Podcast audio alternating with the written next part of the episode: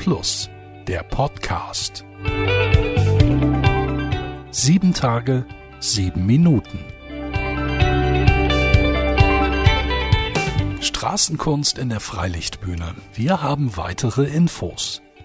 Seit gut zwei Wochen steht fest, dass es in der Lippestadt trotz Pandemiebeschränkungen einen guten Ersatz zum beliebten Straßenfestival geben wird. Von Freitag, 28. August bis Sonntag, 30. August zeigen neun nationale und internationale Acts ihr Können auf der Freilichtbühne.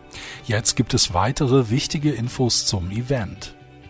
Statt im historischen Stadtkern wird die kurzfristig ins Leben gerufene Veranstaltung unter Corona-Bedingungen in der Freilichtbühne ausgetragen. Eine Show dauert knapp zwei Stunden und wird von drei Acts gestaltet. Einen Überblick über alle Shows und die Zeiten gibt es unter www.werne.de. Jeweils 330 Zuschauer können dabei sein. Es erfolgt auf der Tribüne eine Unterteilung in Block A und B mit jeweils 165 Besuchern pro Block. Gemäß der Unterteilung erfolgt der Ein- und Ausgang über zwei unterschiedliche Bereiche, erklärt Caroline Brautlecht, Wirtschaftsförderin der Stadt Werne. Die Zuschauer werden gebeten, sich mit ihrer Gruppe oder Familie frühestens 40 Minuten vor Showbeginn vor den Eingängen einzufinden. Kostenfreie Parkplätze für Pkw und Fahrräder sind ausreichend vorhanden. Die Platzvergabe auf den Rängen der Freilichtbühne erfolgt durch Zuweisung. Für die Veranstaltungen ist zudem ein umfassendes Hygienekonzept erarbeitet worden.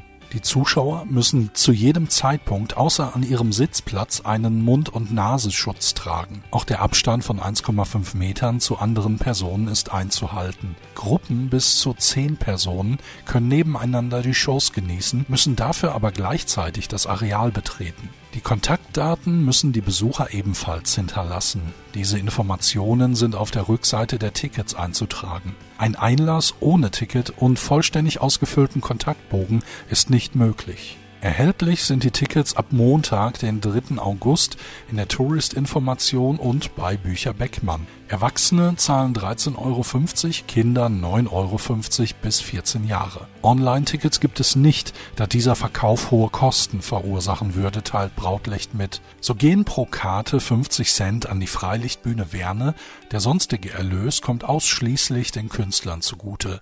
Das Team der Freilichtbühne wird vor Ort Snacks und Getränke anbieten.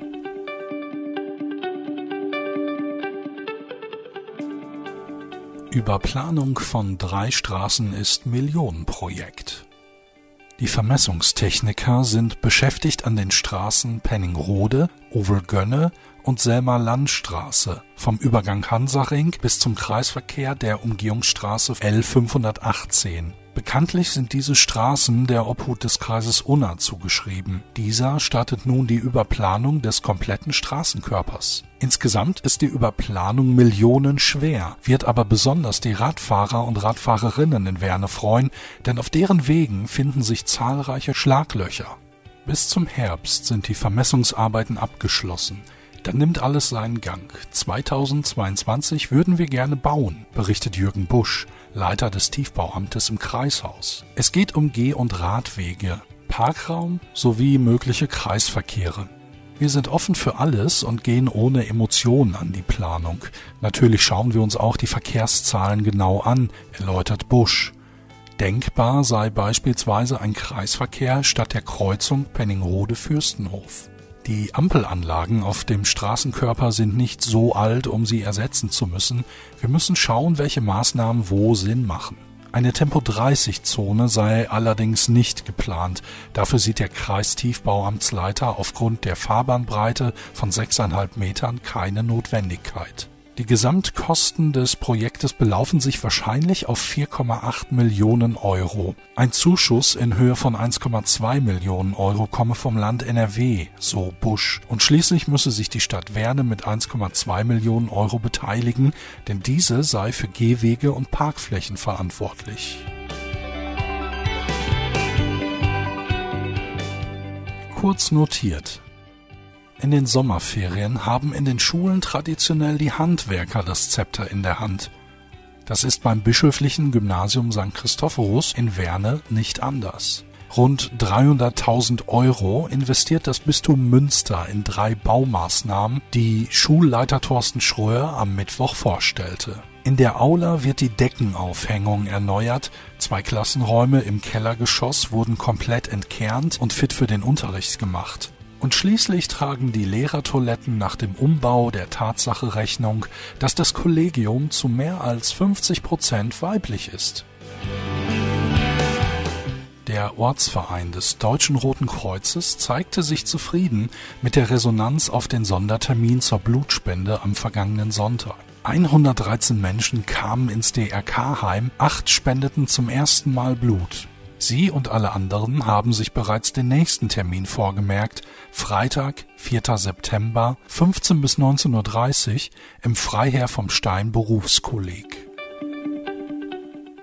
Ein Kunstrasenplatz, 15 mal 27 Meter groß, entsteht derzeit auf dem Bolzplatz am Anne-Frank-Gymnasium. Bagger und Planierraupe schaffen aktuell die Basis für den Platz zum Kicken. Denn außer für den Sportunterricht des AFG soll der Kunstrasenplatz auch öffentlich von Kindern und Jugendlichen bespielt werden können. Im Gebäude nutzen die Handwerker die Ferienzeit, um in Abwesenheit der Schüler einen neuen Fußboden zu verlegen. In den Räumen des Altbaus wurde der ursprüngliche Teppichboden schon teilweise entfernt und durch einen PVC-Bodenbelag ersetzt.